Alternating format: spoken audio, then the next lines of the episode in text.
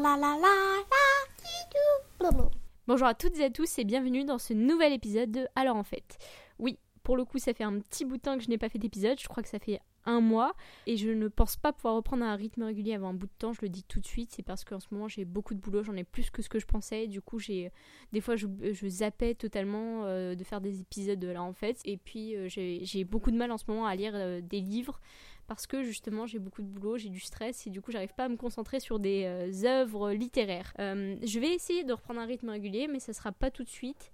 Euh, tout d'abord parce que je pars en Chine dans deux semaines, du coup, et bah dans deux semaines, euh, je ne pourrai pas faire d'épisode pendant ouais dix jours, plus les vacances qui seront là pour euh, justement remettre des livres dans, dans mon bagage pour que je puisse vous en parler. Donc voilà, il n'y aura pas d'épisode avant un bout de temps.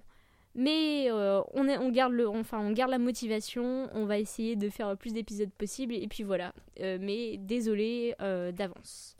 Donc aujourd'hui, euh, j'ai décidé de faire un peu dans la continuité de l'épisode précédent qui était il y a un bout de temps, euh, en vous parlant de Phèdre de Jean Racine, qui est un grand classique.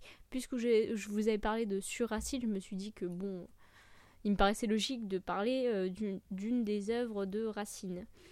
ensuite, je vais vous parler également de Seul le silence de R.J. Ellory, qui est un roman policier qu'on m'avait prêté il y, a, ouais, il y a quelques mois de cela, quand même, c'était aux dernières vacances que j'ai finalement lu et du coup bah, je vais vous donner mon avis.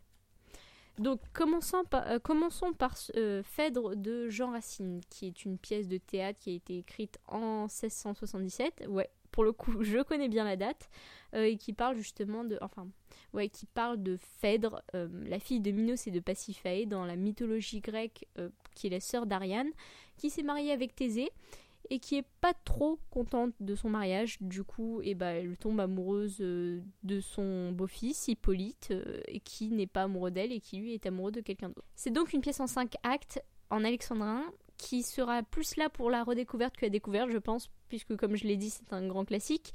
Mais j'avais vraiment envie de vous en parler parce que c'est un livre que j'ai lu euh, pour le coup pour les cours, que j'ai lu deux fois et euh, bah, justement, j'ai passé plusieurs mois dessus. Et puis, pour faire dans la continuité sur Racine, je pensais que vraiment euh, le mieux, ça serait de vous parler de Phèdre, parce que c'est l'œuvre de Racine que je connais le mieux. Et encore, je la connais pas très bien. Euh, donc, je l'ai lu, comme je viens de lui dire, deux fois. La première fois, j'avais pas tant apprécié la pièce que ça. C'est vrai qu'il y avait quand même un style un petit peu pompeux, hein, le classicisme, les classiques et tout ça. je trouvais que l'histoire était un petit peu loufoque. Euh, et euh, la pièce trop tragique pour ce que ça valait.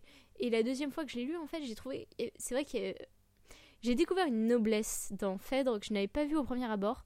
Euh, pas seulement à cause des Alexandrins, mais de la façon dont Racine avait tourné l'histoire, avec des tirades qui me semblaient beaucoup plus belles quand je comprenais enfin le sens qu'il y avait, en comprenant chaque mot, ouais, chaque vers j'ai trouvé un nouveau sens à Phèdre. C'est bizarre parce qu'il y a toujours le, sens principal et tout ça, mais la perception qu'on en a est différente euh, quand on, le relit une deuxième fois. Enfin, c'est ce que j'ai trouvé.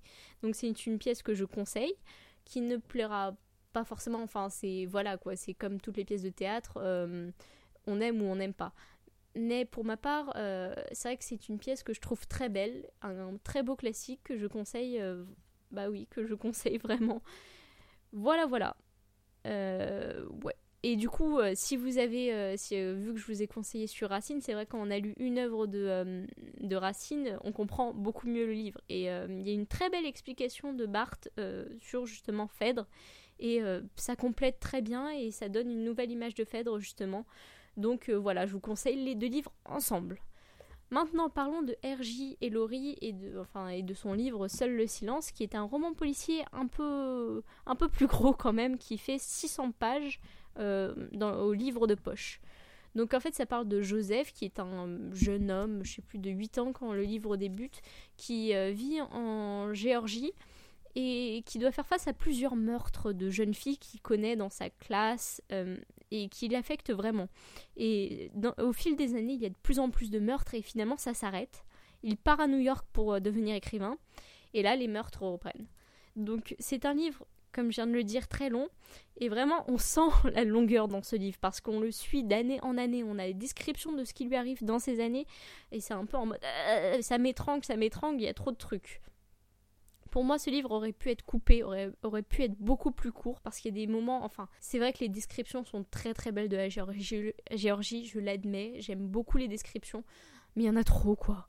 Et il y a trop d'informations, il y a trop de moments de sa vie. C'était en mode, tu peux passer ça, je n'en ai pas besoin pour l'histoire parce que euh, finalement ça nous ça nous éloigne un peu, ça nous écarte de l'histoire principale, ça nous met pas euh, à bout de souffle en fait.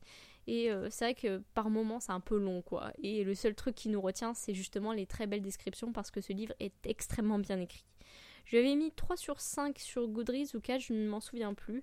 Euh, mais c'est vrai que c'était un bon c'est vrai que c'est un bon livre quoi on aime beaucoup les descriptions on aime l'écriture on aime la façon de penser de Joseph mais en même temps c'est vrai que sur les bords, euh, ça devenait vraiment long et que quand on a su le meurtrier, euh, j'étais plus du tout surprise, quoi.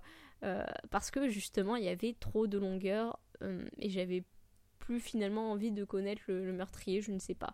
Même si j'ai trouvé que les toutes dernières pages, mais genre les deux dernières pages, elles sont très bien, quoi. Enfin, j'ai kiffé la fin. Mais voilà, quoi. on n'a pas réussi à me garder en haleine. Donc euh, c'est tout pour cet épisode. La vache, c'était court cette fois-là. La preuve que euh, je perds de mon entraînement. Que je vous retrouve la semaine prochaine. Normalement, c'est bon pour la semaine prochaine. La semaine d'après, ça va pas être possible parce que justement, je pars en Chine le jeudi. Euh, faut que j'ai également que j'essaye d'avoir Pauline. Je le dis à chaque fois, mais un jour je vais y arriver, on va réussir à faire un thé littéraire ensemble. Sur ce, je vous laisse à vos lectures. Euh, j'espère qu'elles seront très nombreuses. Quant à moi, je regarde ma pile à lire qui est de plus en plus grosse et qui commence sérieusement à m'inquiéter. J'espère que je vais pouvoir en lire le plus possible durant mon voyage. Parce que sinon ça va, devenir une catastrophe quoi. Sur ce, euh, à plus tard, euh, à la semaine prochaine, bonne lecture, à samedi prochain, salut